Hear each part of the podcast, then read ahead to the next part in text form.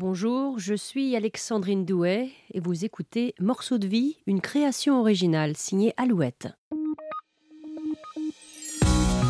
Morceau de vie, un tube, une histoire. Quand j'étais petite, je, m'entraînais à sourire dans le miroir pour avoir le plus beau sourire américain un peu, hein, parce que les Américains, ils savent très bien faire avec les, les sourires. Et du coup, tout le temps, à chaque fois que je passais devant un miroir, je souriais. Entrer dans la danse, toi, je sais pas, je sais pas. Tes bras que tu lances, balancer comme ça. Une voix envoûtante, une énergie à revendre, Philippine fait partie de ces jeunes artistes à suivre absolument. J'ai eu la chance de la rencontrer dans un studio parisien, c'était juste avant le confinement. J'ai été frappée par son naturel, sa joie de vivre et surtout son humilité, pas du tout le genre à avoir la grosse tête et pourtant la jeune chanteuse aurait de quoi. À tout juste 22 ans, elle les a fêtés pendant le confinement, début avril. Philippine a déjà à son actif collaborations prestigieuses.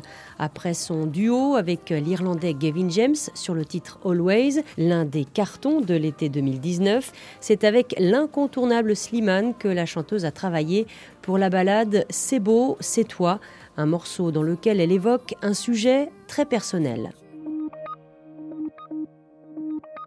C'est beau, c'est toi. Ça parle de la bipolarité de ma maman et c'est un sujet assez difficile. Et vu que j'ai 21 ans et que je viens de rentrer un peu dans le milieu, c'est un sujet qui me tenait à cœur et que, dont je voulais vraiment parler. Mais je trouvais pas forcément encore les mots. Je, pense que je ferai une chanson plus tard où j'en parlerai avec mes mots. Mais là, je voulais vraiment que ça soit Slimane. Je voulais que ça soit lui. En fait, de tous les artistes que j'écoutais euh, avant, euh, le seul euh, avec qui je voulais vraiment travailler, c'était Slimane, parce que je sais qu'il arrive vraiment à trouver les mots qu'il faut.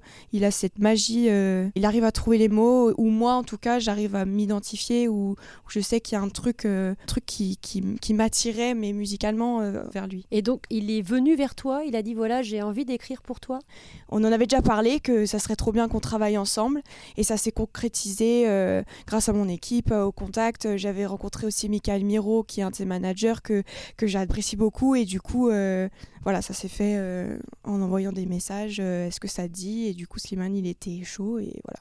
Donc lui, il est euh, venu euh, pour t'écrire une chanson. Il avait déjà une idée du, thème. C'est toi qui lui as proposé ce thème? Alors c'est moi qui lui ai proposé le thème. Euh, je sais que forcément il a déjà entendu ma voix, donc il avait déjà ses références en fonction de moi ce que ce que je chantais. Je sais qu'il a parlé de Pink à un moment donné dans le studio. Il disait faire un truc un peu à la Pink au, niveau du piano. Il disait ça à son équipe. Et, et après il me dit tu veux quoi comme thème? Et là c'est vrai que c'est difficile euh, quand t'as Slimane en face de toi, tu veux pas. Euh, je peux parler d'une histoire d'amour, mais et je sais qu'il allait trouver les qu'il allait pouvoir trouver les mots, mais là je, je dis c'est Slimane, c'est pas n'importe qui, et je voulais vraiment trouver un sujet qui valait la peine. J'ai parlé de des histoires personnelles avec ma maman et euh, de ce que je lui ai raconté, il a trouvé des il a trouvé les mots quoi. en studio, ça allait tellement vite, c'est Slimane, c'est une machine, c'est un, un génie donc donc voilà, j'ai vraiment euh, pris énormément de plaisir de de travailler avec lui. Alors Slimane, il est en duo avec Vita, il a fait aussi un duo avec Jennifer, il, a enregistré beaucoup de duos. Mm. Est-ce qu'il euh, est qu'il a eu envie un moment de, chanter avec toi? On n'en a pas parlé. Moi, je sais que j'aimerais trop faire un, un, duo avec Slimane, pas parce que c'est Slimane. J'aimerais trop faire un duo avec lui parce que je suis amoureuse de sa voix, son grain, sa voix cassée, euh, euh, toute son émotion qu'il qui, arrive à mettre dans sa voix. Je pense que nos deux voix pourraient bien coller sans prétention, je dis pas ça comme ça, mais j'aimerais bien voir un jour ce que ça ferait si on chantait tous les deux ensemble. Tu l'avais suivi un peu dans, dans l'émission The Voice? The Voice, non, je regardais pas trop quand j'étais petite. Alors c'est vrai que ça honte à moi, mais j'avais pas vraiment la télé quand j'étais petite, du coup je regardais pas The Voice du tout. J'ai commencé à regarder euh, en 2017, euh, voilà, mais je regarde pas tout le temps The Voice. Mais euh, j'en ai beaucoup entendu parler.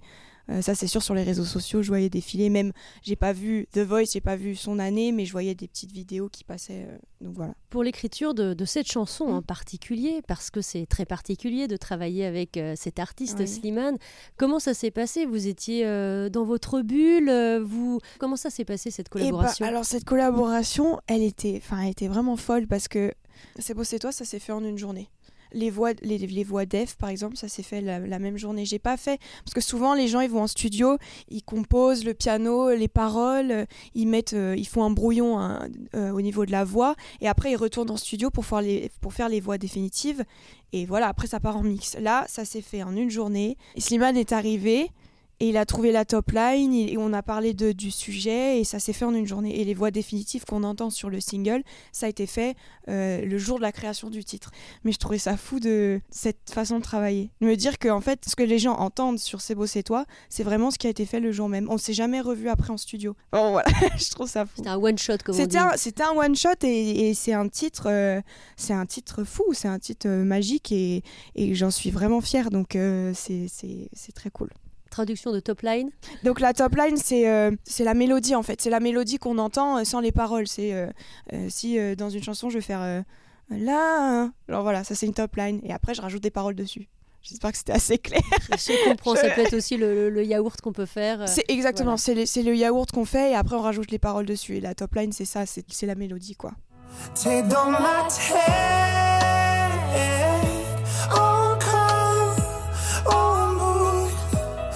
je me répète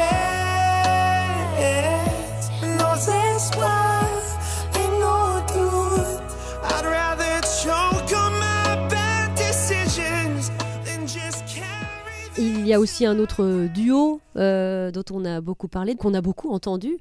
Un duo avec un autre artiste prestigieux qui s'appelle euh, Gavin James. Euh, là encore, comment est-ce que vos routes se sont croisées et, se sont arrêtées d'ailleurs au même endroit à un moment donné? Oui, ben alors en fait, un jour je reçois un message de, quelqu'un de mon équipe qui dit Est-ce que tu connais Gavin James? Est-ce que, est que tu connais ce titre Always? Donc Gavin James, je connaissais déjà, j'avais déjà entendu des chansons à la radio, mais je connais, m'étais jamais vraiment intéressée. c'est triste de dire ça, j'aurais dû plutôt.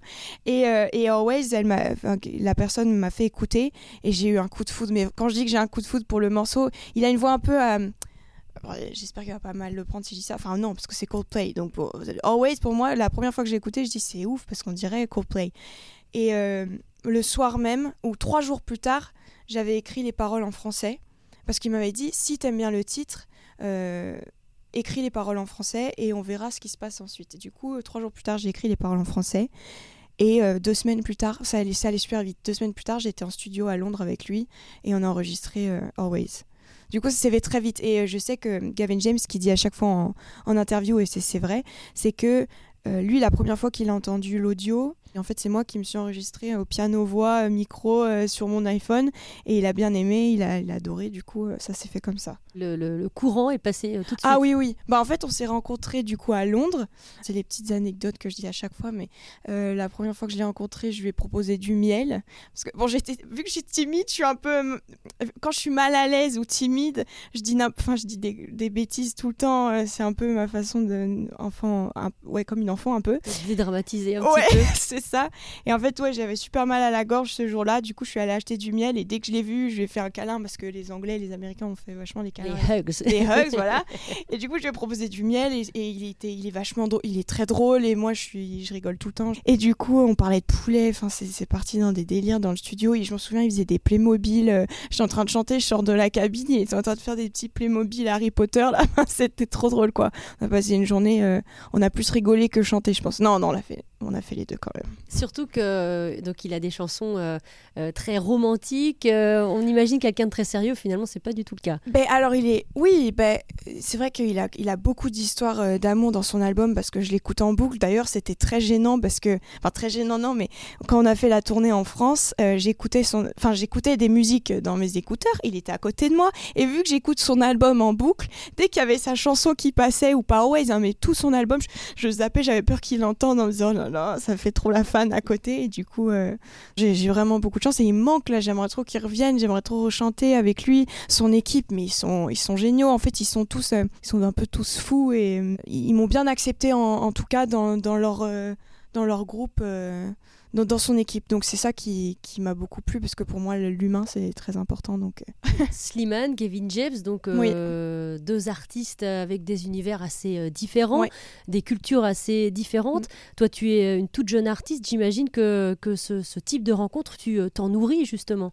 Ben, c'est vrai que ça m'aide beaucoup. Gavin James et, Slimane, pour le coup, les, deux, ils sont tellement souriants, ils se prennent pas la tête, ils sont bosseurs. C'est ça c'est pour ça en fait, je pense que, que je, les, admire autant. C'est que les deux, c'est des artistes qui bossent, qui, qui lâchent jamais rien, et c'est ça qui me motive et qui me, c'est un peu mes, mes modèles pour le coup, euh, parce que j'ai envie d'être exactement comme eux, j'ai envie de travailler dur et j'ai pas envie de, de me laisser euh, abattre par euh, des petits trucs qui se passent dans la vie, que ce soit dans la musique ou personnellement, et, et et ça, pour ça, ils m'ont beaucoup aidé. Et même dans leurs chansons, hein. pas que ça soit euh, la rencontre physique dans leurs chansons, ça m'aide beaucoup. De les écouter euh, me chanter un peu dans les oreilles. C'est bête, mais c'est vrai. Alors parlons un peu de, toi, de ton enfance. Toi, euh, tu, tu, as vécu au Canada. Oui, exact, 5 ans. Est-ce que c'est là-bas que tu as découvert ta passion pour la musique? Alors oui, je sais pas. Je pense que honnêtement, si j'avais pas été au Canada, il y a quelque chose qui m'aurait amené à la musique euh, dans tous les cas. Mais au Canada, j'ai commencé le piano à, l'âge de 4 ans. Et c'est vrai que je pense que la méthode euh, au Canada, c'était la méthode Suzuki. En gros, la méthode Suzuki, c'est du solfège, hein, mais c'est vachement avec l'oreille. C'est euh, en gros ma prof de piano, elle me jouait des morceaux et j'avais pas forcément la partition en face de moi, c'est que j'écoutais ce qu'elle faisait et je recopiais.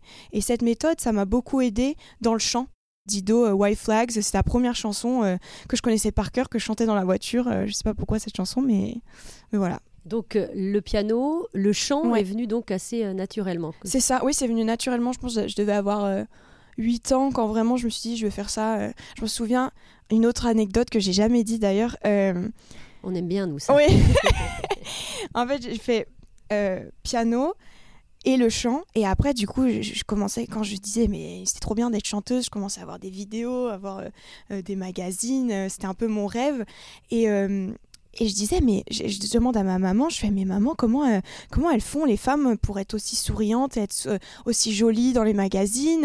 Elle fait, bah, c'est, ma, ma, maman, elle me dit, bah, c'est de l'entraînement à force de faire des, des, sourires, voilà. Et du coup, je me souviens tout le temps, mais vraiment, je pense que même maintenant, je le fais, devant mon miroir, quand j'étais petite, non, plus maintenant, mais quand j'étais petite, je, je m'entraînais à sourire dans le miroir pour avoir le plus beau sourire américain un peu, hein, parce que les Américains, ils savent très bien faire avec les, les sourires. Et du coup, tout le temps, à chaque que je passais devant un miroir, je souriais. Pour m'entraîner à. Si un jour euh, j'avais des paparazzis en face de moi, ben, je savais sourire. Euh, et voilà, du coup, c'était assez drôle. Même quand je pleurais, euh, je... je me regardais dans le miroir en mode Bon, alors si un jour il se passe quelque chose de triste, il faut que je sois bien. Et du coup, je m'entraînais devant le miroir. Si tu reçois une, une récompense. Voilà, exactement. Mais ça, ça m'est arrivé aussi, je pense, une fois. En fait, en en parlant, j'ai des souvenirs qui me reviennent, mais c'est vrai que ça m'est arrivé, je pense, une ou deux fois de m'entraîner euh, comme si je gagnais un prix. Euh. Bon, voilà, quoi, j'étais jeune.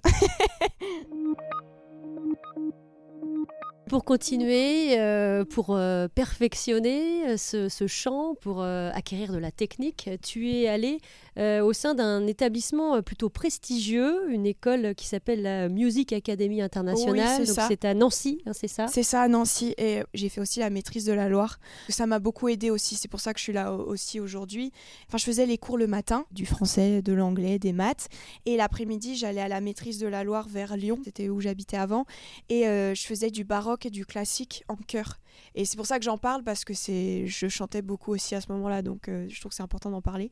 Et après, j'ai fait la musique académie internationale après mon bac. En fait, j'ai pas eu besoin d'aller à Nancy pour faire les auditions. En fait, ils ont, ils ont juste vu ma page Facebook avec toutes mes compos, euh, ce que j'avais enregistré, des vidéos, et ils ont dit, bah c'est bon, elle est, prise, elle est acceptée. Du coup, j'étais ah, j'étais aux anges. Ah, j'étais trop, trop contente, parce que mes parents, euh, ils voulaient que je passe mon bac pour que ça soit une, une roue secours, parce qu'ils savaient que je voulais faire de la musique et ils voulaient que j'aille dans cette direction-là. Ils voyaient que j'étais passionnée et ils croient beaucoup en moi, donc heureusement.